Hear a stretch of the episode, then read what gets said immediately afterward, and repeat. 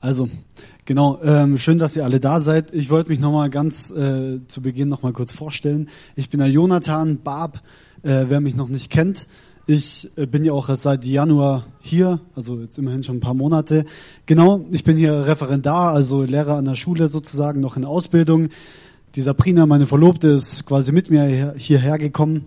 Ähm, genau. Und warum predige ich hier?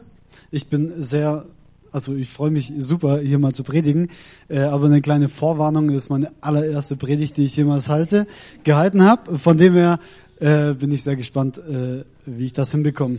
Und ich hoffe natürlich, dass ich das gut mache. Ähm, genau, der Manuel hat mich äh, letzte Woche angerufen und gefragt, ob ich mir das nicht mal vorstellen könnte, weil ähm, jemand ausgefallen ist. Und dann habe ich gedacht, klar, die Ehre und äh, die, die, die Herausforderung nehme ich gerne an. Genau. Und es liegt ja auch ein Stück weit in meinem Beruf sozusagen. Ich bin ja wie gesagt Lehrer und ich habe eigentlich ja jeden Tag recht viele bisschen jüngere Leute vor mir sitzen, die äh, denen ich auch was beibringen soll. Ja, ich verbringe eigentlich zurzeit jede freie Minute, 10, 12 Stunden am Tag damit, mir zu überlegen, wie bekomme ich jetzt irgendeinen Inhalt in den Kopf von so einem Menschen. Und äh, das ist ja auch mein Ziel heute ein Stück weit. Ähm, aber es ist halt doch ein bisschen anders als in der Schule. Ähm, ja, die Kinder, die, die, die haben noch Respekt vor mir, ne? Also ich bin älter, ich bin älter als die und äh, ich habe auch die Macht der Note. So, wenn ihr nicht aufpasst, dann bekommt ihr eine schlechte Note. Ähm, den Vorteil habe ich hier nicht. Ähm, aber ihr seid immerhin freiwillig da. Das ist, das ist äh, schon mal gut.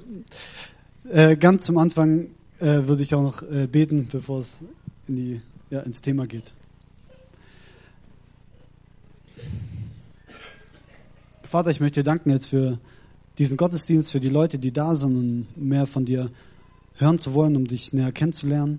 Und ich bete einfach tatsächlich, tatsächlich jetzt für mich, dass ich dein Wort möglichst unverfälscht und richtig ähm, ja, lehren darf oder wiedergeben darf. Und ich bete einfach, dass du, Heiliger Geist, äh, durch mich sprichst und die Leute hier berührst und äh, dass wir dir näher kommen, Herr. Amen. Gut, also die Themenreihe ist ja äh, Charakter, die wir derzeit behandeln. Und der Manuel hat äh, letzte Woche über das Thema Großzügigkeit gepredigt. Und heute darf ich zum Thema Demut predigen.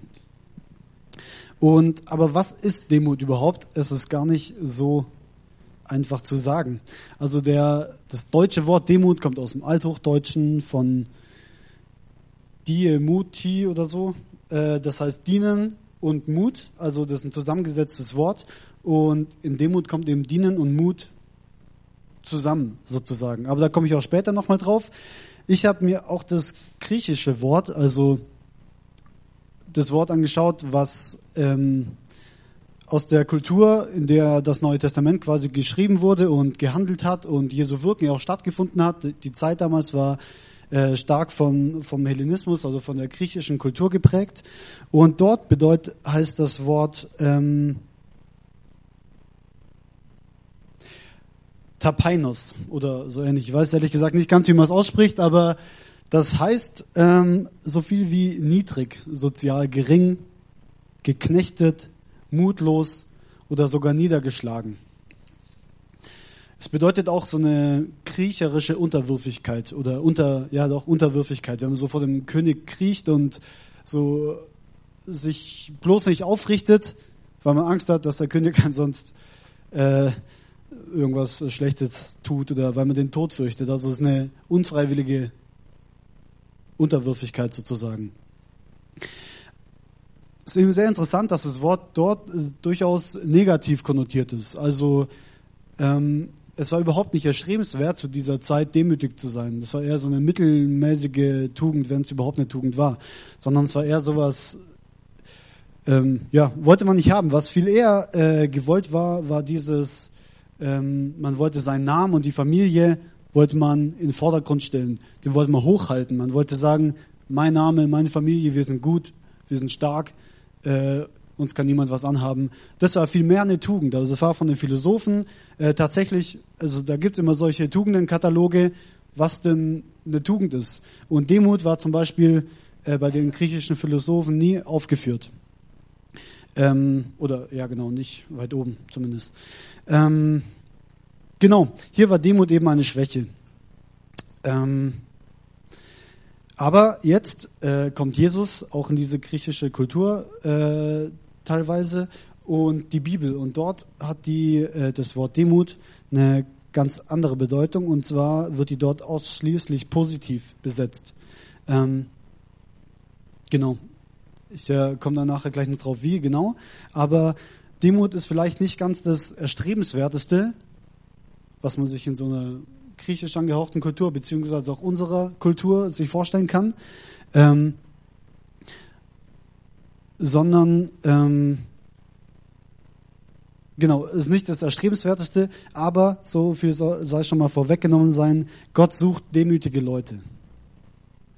Genau. Ähm, genau, und in der Bibel, wir hangen uns heute die ganze Zeit an drei Personen aus der Bibel ein bisschen entlang. Und zwar in der Bibel finden wir den Mose, den Paulus und wie könnte es anders sein, den Jesus, ähm, die direkt mit Demut in Verbindung gebracht werden. Es gibt gar nicht so viel mehr Menschen, die so mit Demut in Verbindung gebracht werden. Da stechen die drei Personen durchaus heraus. Genau, zu Mose heißt Mose war ein sehr demütiger Mensch. Steht im 4. Mose. Äh, darfst eine Folie weiterklicken, Peter. Dann Paulus äh, über den, er schreibt von sich, ihr wisst, wie ich dem Herrn gedient habe in aller Demut, steht in der Apostelgeschichte zum Beispiel.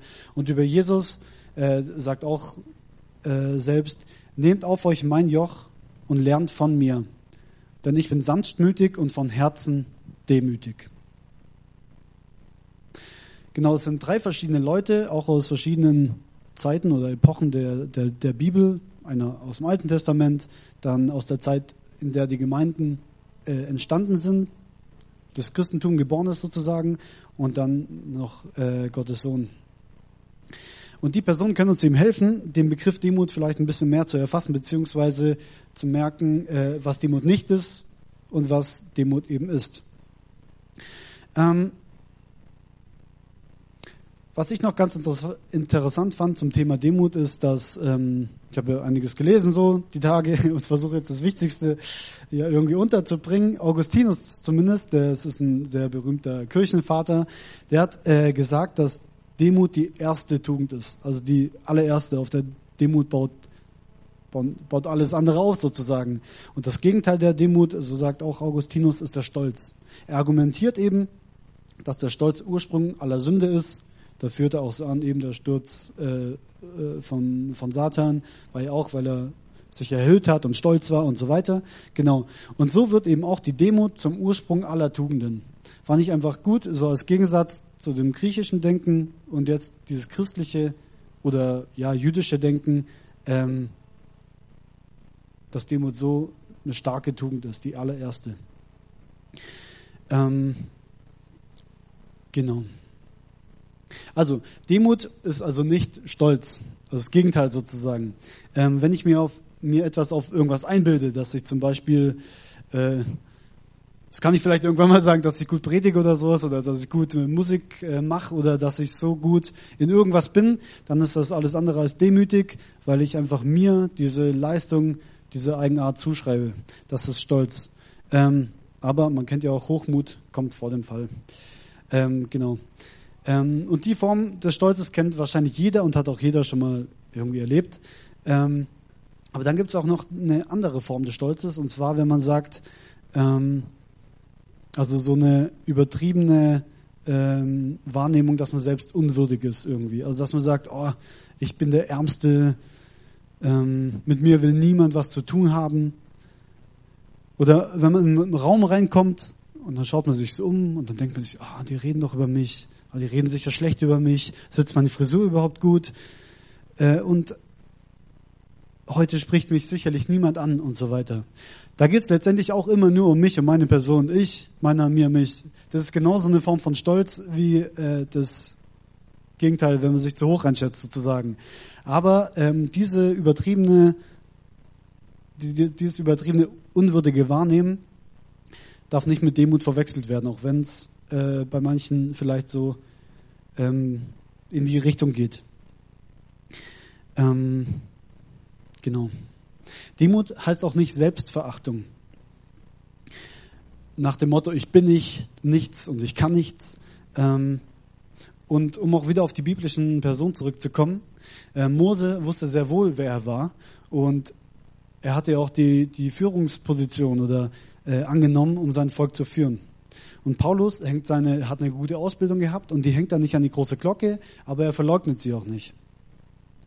Und aus, als Paulus und Silas, die waren mal zu Unrecht eingesperrt gewesen und dann kam so ein Brief von irgendeinem hohen Tier und dann sollten die einfach unauffällig gehen, damit niemand diese unrechte Verhaftung auffällt. Und sie gehen nicht einfach, sondern sie stehen für ihr Recht ein und stehen ganz selbstbewusst da und sagen, wir wollen, dass das Unrecht, was uns widerfahren ist, äh, aufgedeckt wird bzw. zur Sprache kommt. Äh, und Jesus ähm, sagt auch, wir sollen unseren Nächsten lieben wie uns selbst. Und das setzt natürlich auch eine, ähm, eine Selbstachtung voraus. Also Demut und ähm, Selbstverachtung haben auch nichts miteinander zu tun. Ähm, Demut heißt auch nicht alles stillschweigend anzunehmen oder hinzunehmen. Nach dem Motto, es ist halt so oder der Herr wird schon richten. Ähm, als Mose das Unrecht in Ägypten sah zum Beispiel, bewegte ihn es so sehr, also als die Israeliten in Gefangenschaft waren, als Sklaven sozusagen, hat ihn es so sehr bewegt, dass er förmlich gedrängt wurde, irgendwas zu machen und so hat er sich sogar zu einem Mord hinreißen lassen. Ähm, und ähm, genau, Paulus wurde wiedermals Unrecht ähm, durch einen Statthalter, Festus hieß der, an die Juden in Israel ausgeliefert und sollte dort eben wieder vor Gericht kommen und so weiter. Aber er besteht auf sein Recht, nimmt es nicht hin, dass er da ausgeliefert werden soll, sondern sagt, ich bin römischer Staatsbürger, ich habe römische Rechte, ich will zum Kaiser. Und er steht für sein Recht ein und nimmt es einfach nicht hin, was ihm da angetan wird, sozusagen. Ähm, und Jesus auch ein klassisches Beispiel, was jeder kennt, nimmt auch nicht einfach so hin, dass der Tempel missbraucht wird für die Geldwechsler, für die ganzen äh, ähm, Geschäfte, die da so gemacht wurden, rastete ein bisschen aus und hat alle rausgeschmissen und dort ordentlich aufgeräumt. Und trotzdem ist Jesus natürlich auch ein Sinnbild der, der Demut. Also stillschweigend hinnehmen hat auch nichts mit Demut zu tun. Ähm, obwohl wir das ja auch manchmal so im Denken haben, oh, demütig ist der, der, der ist ruhig und demütig ist der, der vom Chef immer nur Ja und Amen sagt und sonst nichts anderes macht. Äh, das mache ich zurzeit immer. Ähm, in der Ausbildung darf man da, darf man da noch nicht, nichts anderes sagen. Äh, da sagt man einfach, ja, stimmt, Sie haben recht. Ähm, ähm, Demut heißt auch nicht nur äh, das machen, was andere sagen eben Demut wird oft als Passivität verstanden oder eben, was ich gerade eben schon gesagt habe, oder einfach nur so sturer Gehorsam sozusagen. Ähm, genau, und andere Menschen Entscheidungen treffen lässt. Mose, äh, Paulus und Jesus waren alles Männer, die hatten eine klare Vision und die wussten ganz genau, wo sie hinwollen. Und ähm, die hatten eine eigene Meinung, eine starke eigene Meinung. Ähm, zum Beispiel hat ähm, wusste Mose um seine Verheißung. Er wusste, okay, Gott hat mir die Verheißung gegeben, ich soll das Land in das verheißene, äh, das Volk in das verheißene Land führen. Ähm, genau. Äh, und Paulus hat sich viele Gedanken gemacht, wie Juden und Heiden das Evangelium am besten mitbekommen, also wie er die erreichen kann. Und Jesus hatte auch eine klare Vision auf der Erde.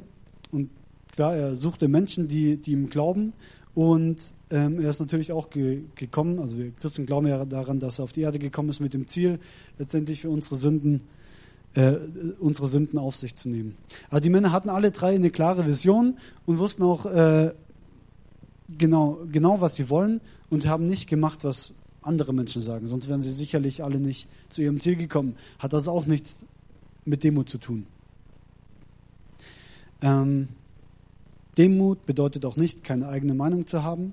Jesus hat oft ähm, seine Meinung vertreten. Ganz oft auch vor den Pharisäern. Da gibt's richtig coole Dialoge zwischen denen in der Bibel. Das ist richtig, äh, das macht richtig Spaß zu lesen, wie, wie er die teilweise auseinander nimmt mit schlauen Argumenten. Äh, so die Pharisäer und auch andere Leute, die ihm äh, schwierige Fragen stellen. Genau. Zum Beispiel, wenn es zum Heilen am Sabbat geht oder sowas, oder als es darum geht, eine Frau zu steinigen, die gesündigt hat sozusagen, trifft er auch ein sehr weises Urteil und steht voll zu seiner Meinung und setzt die durch. Ähm, Paulus hatte auch seine eigene Meinung, er hat konkrete Reisepläne gemacht. Er hat sich überlegt, in welche Stadt gehe ich denn wohl jetzt am besten, wo habe ich die besten Connections, wo gehe ich hin, damit ich den Menschen die gute Nachricht verkünden kann. Ähm, und Demut und aktiv sein oder sogar strategisch zu überlegen, ähm, das schließt sich nicht aus. Also auch als Gemeinde überlegen wir uns ja immer wieder, wie erreichen wir denn jetzt hier Heidenheim? Ähm, und dann gibt es natürlich auch so manchmal so ein bisschen das Lager, ja, ähm, ja, wenn wir fromm sind und gut glauben, dann wird Gott uns die Menschen geben und so weiter und dann äh, wird es schon alles laufen. Aber ich glaube, ähm, wir dürfen oder sollen sogar uns richtige Pläne schmieden. Wie können wir den Menschen erreichen? Wir haben ja ein tiefes Anliegen, die Menschen zu erreichen. Und da müssen wir uns überlegen, wie gehen wir denn taktisch vor, äh, dass die gern hier reinkommen. Zum Beispiel der Umbau hier drin. Ich habe Bilder gesehen äh, von, als es hier noch äh, alles voll hölzern war. Ich weiß nicht, ob ich ein zweites Mal hierher gekommen wäre. Obwohl ich schon Christ bin. So. Ähm, ähm, genau. Also das schließt sich nicht aus. Strategisches Denken, einen Plan zu haben und Demut. Ähm, ähm, Moment. Genau. Zu sagen, wir brauchen keine Taktik oder wir, wir überlegen uns keine konkreten Pläne, das kann allenfalls dazu ausarten, dass man äh, sich vielleicht vor der Verantwortung drückt, die man tatsächlich sogar hat. Genau. So, jetzt haben einiges gehört, was Demut denn nicht ist. Äh, jetzt komme ich hoffentlich zu dem Punkt, äh, wo ich sagen kann, was Demut denn nun bedeutet. Ähm, und das ist ein richtig starkes Zitat, was ich von einem Theologen gelesen habe. Und da heißt, Demut ist die absolute Anerkennung der Angewiesenheit auf Gott. Und es geht eben darum, das Verhältnis von Mensch und Gott realistisch einzuschätzen. Wenn ich eben mir was einbilde auf meine Musik oder auf meine Leistung, auf meine Karriere, auf meine Familie, dann habe ich da irgendwas nicht ganz realistisch eingeschätzt. Dann vergisst man den Fakt, dass wir, oder was heißt Fakt, ich meine, das ist eine Glaubenseinstellung, aber dann vergisst man diesen Glaubenssatz, dass wir alles von Gott haben, dass er uns alles gibt. Selbst wenn wir uns anstrengen, dass er uns eine gute Karriere gibt, ähm, dass es letztendlich alles ein Geschenk ist. Ähm, Genau. Ihr kennt wahrscheinlich viele oder fast alle kennen Jürgen Klopp. Das ist so ein sehr bekannter Fußballtrainer. Ähm, ist so ziemlich der einzige Fußballtrainer, den ich kenne. Äh, berühmter. Ähm, aber ähm, ich weiß nicht, wer nicht kennt, eben wie gesagt, er ist sehr extrovertiert, schreit immer enorm rum und so weiter, ist super sympathisch. Also ist, glaube ich, einer der beliebtesten Fußballtrainer, die es überhaupt gibt. Ähm, und was ich jetzt persönlich an ihm auch interessant finde, ist, dass er sich auch ähm, mehr oder weniger aktiv äh, zu dem zu seinem Glauben also äh, äußert. Es gibt, es kam ja neulich die ähm, Luther 2017 raus und da gibt es auch eine Jürgen Klopp Version. Da steht dann vorne drin im Einband so, ähm, wie Jürgen Klopp zur Bibel steht und da sagt er eben, bla bla, dass es halt gut findet und so. Ähm, was ich sagen will zu Jürgen Klopp ist, dass er mal gefragt wurde, was denn sein Erfolgsrezept ähm, sei oder was seine Mannschaften so erfolgreich macht. Was, was gibt er der Mannschaft mit? Und da hat er die vier Ds genannt. Und zwar Dankbarkeit, Disziplin, Durchhaltevermögen, Durchhaltevermögen und Demut. Und das ähm, fand ich cool. Also Dankbarkeit kann man vielleicht kurz was zu sagen. Wenn man sich vorstellt, äh, da, da, man, man arbeitet mit Männern zusammen oder ja in seinem Fall Männer, weil er Männerfußballmannschaften trainiert, die so viel Geld verdienen, das kann man sich nicht vorstellen. Ähm, da kann ich mir vorstellen, dass es wirklich auch ein wichtiger Punkt ist, zu sagen, hey, sei mal dankbar für das, was du hast. Du verdienst so viel mehr als manche andere ihr Leben lang niemals verdienen werden oder sowas zum Beispiel, oder dass du gesund bist, das machen kannst und so weiter. Also Dankbarkeit ist ein wichtiger Schlüssel. Klar, Disziplin, Durchhaltevermögen für sportliche Aktivitäten sicher auch gut.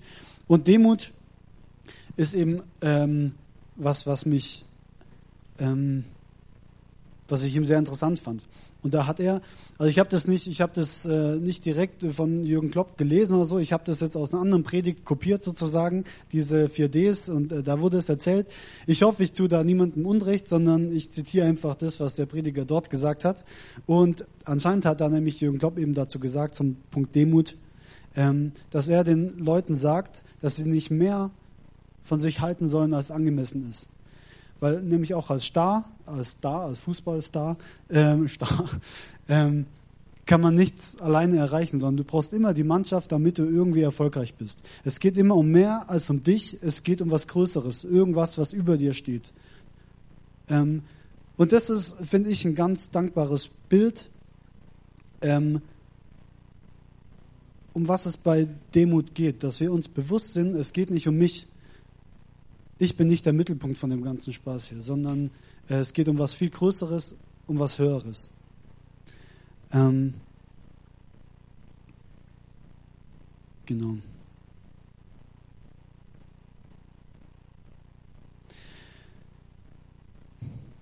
Und ich glaube, auch in einem Leben kann irgendwie alles gut laufen, man kann erfolgreich sein und so weiter. Ähm, aber es kann auch alles wieder ganz schnell weg sein. Das ist das, was ich vorher gemeint hatte, mit, dass wir alles auch von Gott haben. Ähm, aber wenn ich verstanden habe, dass ich nur ein, nur ein kleiner Baustein in dem Gebäude bin und dass es was Höheres gibt, dann ist mir das alles gar nicht so wichtig. Dann, dann kann ich einen Verlust, dann kann ich äh, das besser wegstecken. Dann kann ich sagen, okay, es geht ja nicht um mich. Ich kann das gut annehmen, was du mir gibst oder was du mir nimmst. Ähm, es ist ein Stück weit auch so ein Regulator der, der Emotionen. Also kann man tatsächlich auch so sagen, dass man sagt, hey, ich nehme mich nicht so wichtig, meine Emotionen sind nicht das Oberste, wofür ich eben lebe. Ähm, es geht um mehr. Als Mose zum Beispiel zum Pharao gehen soll, äh, um da einen Antrag zu stellen, dass äh, er sein Volk äh, wieder haben darf, ähm, sieht er seine Unvollkommenheit und er weiß, er braucht Gottes Hilfe. Und als er dann das, äh, das, mit dem Volk durch das Schilfmeer zieht, oder als die da durch waren, fängt er an zu singen, ich will dem Herrn singen, denn er hat eine herrliche Tat getan. Der Herr ist meine Stärke. Also er verweist eindeutig auf Gott, auf das Höhere. Paulus sieht auch seine Abhängigkeit von Gott. Er schreibt zum Beispiel einmal im Korinther, durch Gottes Gnade bin ich, was ich bin. An die Korinther schreibt er dann auch an anderer Stelle, was töricht ist vor der Welt, was schwach ist vor der Welt, das hat Gott erwählt, damit sich kein Mensch vor Gott rühme. Eben in unserer Schwachheit kann Gott mächtig sein und stark. Es geht nicht darum, um Selbstverachtung. Es geht darum, dass man erkennt, dass man sich nichts auf seine Leistungen vor Gott einbilden kann, sozusagen. Dass man in allem von Gott abhängig ist. Demut ist, ähm, wenn ich weiß, Gott, ich brauche dich unbedingt bei allem, was ich vorhabe. Ähm, genau.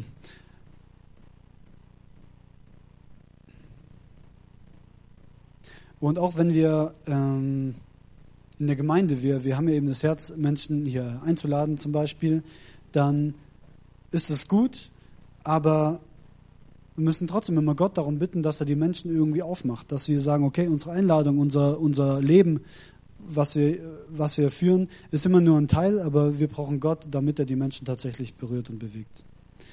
Ähm, genau. Demut bedeutet, sich unter Gottes Plan zu beugen. Ähm, wie bereits gesagt, bedeutet Demut ja auch nicht, ähm, auf sein eigenes Plan und Denken, auf sein eigenes Kalkül zu verzichten, sondern es geht darum, ähm, wenn mein Plan, den ich geschmiedet habe, und Gottes Plan kollidieren, dass man dann Gottes, sich vor Gottes Plan beugt, also dass man von seinem Plan absieht und äh, Gottes Plan akzeptiert. Da auch wieder die drei Charaktere aus der Bibel. Mose akzeptiert, dass er nicht in das, äh, das verheißene Land betreten darf, obwohl er gerne hin äh, wollte. Hat ja sein ganzes Leben darauf hingearbeitet, sozusagen. Und ähm, auch bei Paulus, er wollte einmal nach Büten, Bitny, oder sowas reisen, äh, sorry. Ähm, aber der Geist Jesu ließ es nicht zu und schickt ihn Richtung Europa. Auch hier nimmt äh, Paulus den Plan Gottes einfach an, obwohl er selbst andere Pläne hatte. Ähm, auch, auch, hatte Paulus äh, körperliches Leiden, das schreibt er mal im 2. Korinther, ähm, das ihn bei seiner Arbeit beeinträchtigt und mehrfach hat er um Heilung gebeten. Aber Gottes Plan war eben anders, schreibt er da, und Gott hat ihm sozusagen gesagt, lass dir an meiner Gnade genügen. Also ich halte deinen Körper nicht, mein Plan ist es, dass du äh, zufrieden bist mit der Gnade, die ich dir geschenkt habe. Und äh, Paulus akzeptiert den Plan, bleibt ihm auch nicht so viel anderes übrig, aber ähm, er akzeptiert es und macht trotzdem weiter mit seiner Arbeit. Äh, Jesus beugt sich ebenso mal Gottes Plan. Auch dort haben sich die Pläne mal überschnitten. Ähm, und zwar im Garten Gethsemane, wo er kurz vor seinem Tod steht. Äh, und er weiß es, bald ja, ähm, wird sich alles erfüllen sozusagen. Ähm, da betet er auch nochmal, wenn es irgendwie geht, lass den Kelch an mir vorübergehen. Aber er fügt eben dann dazu, aber nicht wie ich es will, sondern wie du willst. Das ist diese Demut. Man lebt, man hat Ziele, man weiß, wofür man kämpft, aber wenn Gott sagt, da geht's lang, dass man sagt, okay, das mache ich. Gott zuzutrauen, dass sein Plan richtiger als meine Überlegungen. Und Demut bedeutet ähm, natürlich auch Menschen zu dienen. Ähm, und wenn Paulus von Demut schreibt, bezieht er sich meistens auf, die, auf, das, äh, auf das Miteinander in der Gemeinde. Also können wir uns das äh, direkt zu Herz nehmen sozusagen. Und da schreibt er, in Demut achte einer den anderen höher als sich selbst. Und dann jeder sehe nicht auf das Seine, sondern auf dem, sondern, sondern was dem anderen dient. Und die, diese demütige Achtung drückt sich oftmals oder fast immer, würde ich sagen, im Dienen aus. Ähm, oft wird äh, Dienen, das ist das, was ich am Anfang gesagt hat, gesagt habe, dass Demut aus Mut und Dienen äh, zusammengesetzt ist, im Deutschen sozusagen. Und oft wird Demut auch als Mut zum Dienen bezeichnet.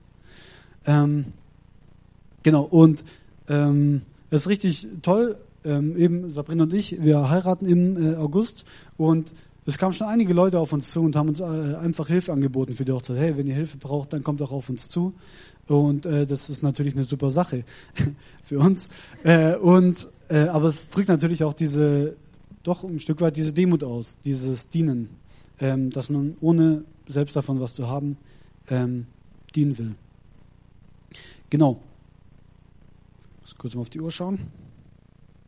Ich muss, ich muss ja Gas geben, ne? Ähm, aber ich hab's gleich. Also, Mose dient zum Beispiel seinem Volk durch Rechtsprechung und tritt vor Gott für sie ein und kämpft für sie. Paulus dient den Menschen, denen er ihnen das Evangelium predigt und verkündet und regelmäßig für sie betet und dazu noch praktisch Geld, äh, Geld ähm, einsammelt, zum Beispiel für die Gemeinde in Jerusalem.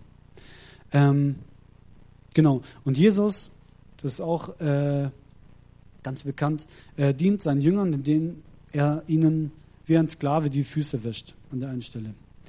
Ähm, aber natürlich ähm, sein größter Dienst der Demut ist auch sein stellvertretender Tod am Kreuz, an den wir glauben.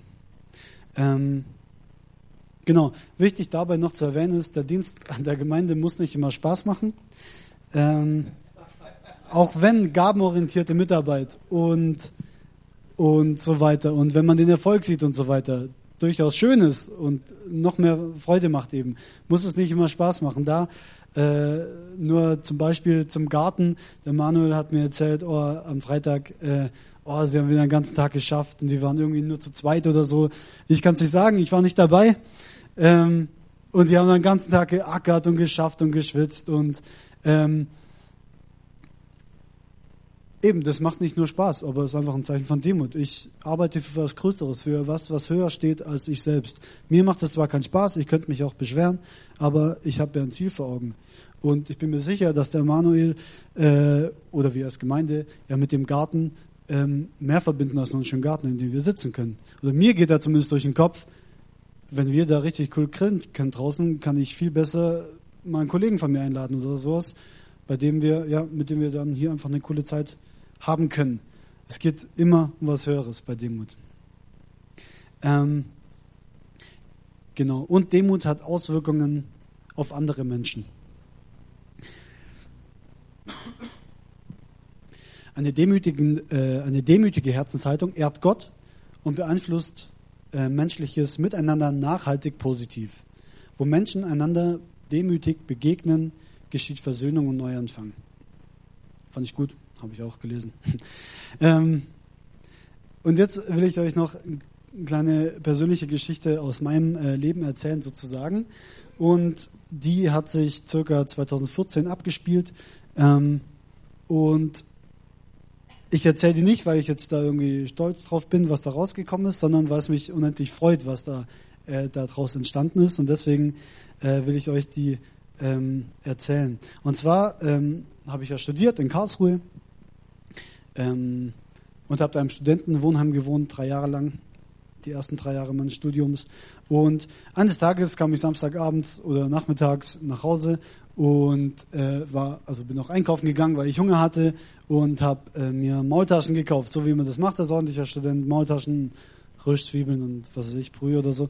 Auf jeden Fall habe ich mich richtig drauf gefreut und so wie immer und äh, konnte ich mir nicht entscheiden, was ich am nächsten Tag esse. Also am nächsten Tag esse, deswegen habe ich natürlich nur ein Packen Maultaschen gekauft und der Rest hatte ich glaube ich zu Hause. Ähm, genau, also komme ich nach Hause ins Wohnheim, setze mich noch kurz ins Wohnzimmer ähm, und genau, da sitzen zwei, drei andere Leute auch noch. Und dann kommt noch ein äh, weiterer Mitbewohner dazu und äh, kommt ins Wohnzimmer rein und so meckert so vor sich hin, boah, ich habe so Hunger, ich habe nichts mehr zu essen da. Und dann, ohne lange zu überlegen, sage ich, hey, ich habe noch Maultaschen, kannst du haben, wenn du willst. Und ähm, ich habe da tatsächlich nicht lange drüber nachgedacht, sondern mir war es einfach, also ich hatte in dem Moment tatsächlich auch Appetit und Hunger, aber das war mir in dem Moment tatsächlich egal. Und ähm, Genau. Und eineinhalb Jahre später ist, also er hat die dann dankend angenommen und gegessen und ich habe neidisch zugeschaut. Aber äh, eineinhalb Jahre später sitze ich dann in einem Gottesdienst. Äh, damals war ich im ICF. Ähm, genau, saß da im Gottesdienst und es war ein Gottesdienst, äh, da ging es um, ähm, da wurden Zeugnisse erzählt, wie äh, Menschen zum Glauben gekommen sind von vier verschiedenen Leuten. Und eine Person, ähm, eine junge Frau, hat dann ein beeindruckendes Erlebnis erzählt. Und zwar hat sie erzählt, dass sie eines Tages im Wohnzimmer saß und ähm, gehört hat, wie ein Mitbewohner von ihr ähm, seine Maultaschen, die er eigentlich gerade essen wollte, einfach so ohne was zu sagen, ähm, hergegeben hat an einen anderen Mitbewohner. Und dass es die Person so beeindruckt hat, ähm, dass sie gemerkt hat, an der Person, da muss doch was dahinter stecken, da muss doch was dahinter sein. Ähm, schaue ich mir mal genauer an. Und so ist sie auch mal mitgekommen in den Gottesdienst ähm, und hat sich daraufhin letztendlich eben auch wieder neu oder zum ersten Mal eigentlich bekehrt. Ähm, und das ist natürlich schon eine beeindruckende Sache, wenn man mitbekommt, äh, dass in dem Moment habe ich demütig gehandelt sozusagen, aber es war, es war überhaupt kein großer Eck. Mir war, eigentlich war es mir egal. Ich habe genug Vorrat, dass ich den einen Abend überstehe. Aber, ähm,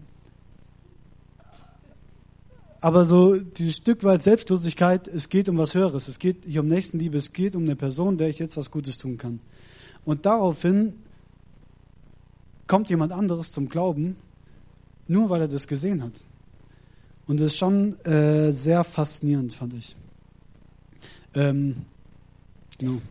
Bald heirate ich die Frau, die das äh, Zeugnis erzählt hat.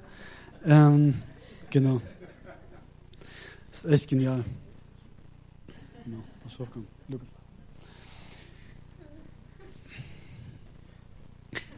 Eine kleine Geschichte noch zum Abschluss, die ist jetzt nicht von mir, sondern die ist schon äh, alt und vielleicht kennen die auch einige Leute. Ähm, und ich weiß ehrlich gesagt auch nicht, ob die jetzt genauso passiert ist oder ob es eher so eine Legende ist. Ähm, auf jeden Fall ähm, geht es um den Priester Clemens Maria Hofbauer, äh, der Apostel Wiens, hat man ihn auch genannt, ist auch heilig gesprochen und alles, also richtig guter Typ. Ähm, und der hat ein Herz für die armen Menschen. Und eines Tages ist er mal wieder mit seinem Hut durch die Gegend gezogen und hat auch ein paar Gaststätten abgeklappert, um eben äh, Almosen zu sammeln für die Leute, die eben nichts haben. Ähm, und dann kommt in eine Gaststätte rein, läuft so durch und so weiter. Und da begegnete, also da sitzt ein Mann drin, der die Kirche hasst und alles, was mit der zu tun hat. Und dann kommt er zu diesem Mann, hält ihm den Hut hin und der Mann,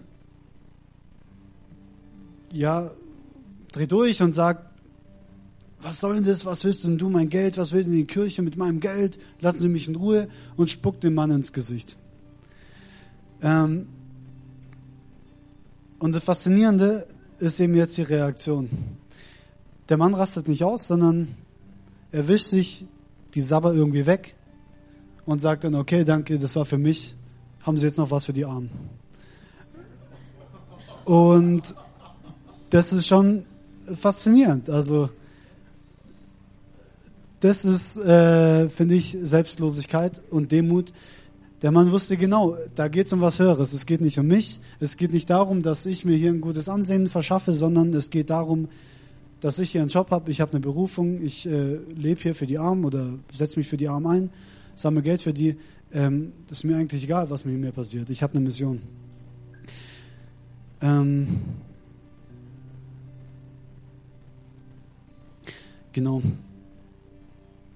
Und ich denke, das ist letztendlich das, worum es bei Demut geht, diese ähm, absolute Anerkennung von der, ähm, von der Abhängigkeit von Gott, dass es immer um was Größeres geht als um sich selbst. Und genau. Gott hat eine besondere Affinität zu Demütigen. Habe ich auch gelesen, fand ich auch cool. Ähm, gut, ich bete noch zum Abschluss. Danke, Vater, dass du uns, ähm, oder Jesus, danke, dass du aus Demut und Liebe zu uns äh, gestorben bist und unsere Schuld auf dich genommen hast. Und ich bete einfach für uns, für die Gemeinde, dass wir immer wieder erkennen, wo können wir ganz praktisch demütig handeln, wo können wir nicht eben selbstverachtend sein und uns kleinreden und auf Äußerlichkeiten achten, sondern wo können wir sagen, okay, ich weiß, es geht nicht um mich, sondern es geht um was Höheres ich will selbstlos handeln. Zeig uns einmal wieder Wege und äh, öffne uns da die Augen.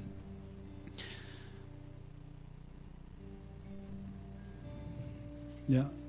Für uns immer wieder vor Augen, dass wir uns nichts auf uns einbilden dürfen oder sollen, sondern oder können, sondern dass wir alles aus deiner Hand haben und nehmen dürfen. Und lass uns erkennen und begreifen, dass wir voll von dir abhängig sind und das ist ja auch eine geniale Sache. Es freut mich einfach, von dir abhängig zu sein, Herr. Amen.